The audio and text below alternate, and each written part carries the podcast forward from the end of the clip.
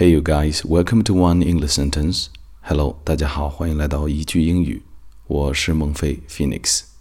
来一起回顾上期的句子。若不想做一粒渺小平凡的沙子，那就努力成为一颗耀眼的星星。If you don't want to be a little ordinary sand, then try to be a shining star. If you don't want to be a little ordinary sand, then try to be a shining star. OK，今天要分享的这个句子叫做“我们最终都会成为自己梦想成为的那个人，只是有些人早一些，有些人晚一些。” We all grow into the beautiful person that we are supposed to be. Some earlier, some later. 这句话里面单词呢都比较简单，但注意一下单词 beautiful 的发音，beautiful。注意 t 和 i 稍微浊化一点，beautiful 啊，介于 t 和 d 之间，beautiful，beautiful。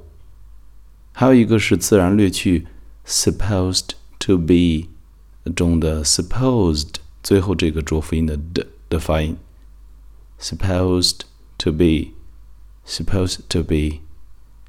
OK，一起练习一下这个句子。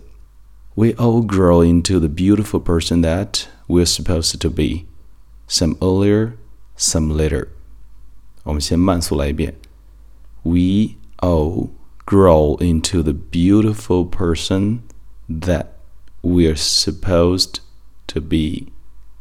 Some earlier, some later. We all grow into the beautiful person that we're supposed to be. Some earlier, some later. 好，加快速度练一次。We all grow into the beautiful person that we are supposed to be, some earlier, some later.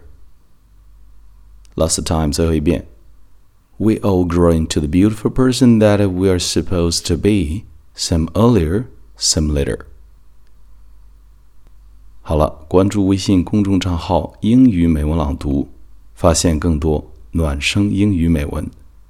我是孟非 Phoenix。让我们下期再会。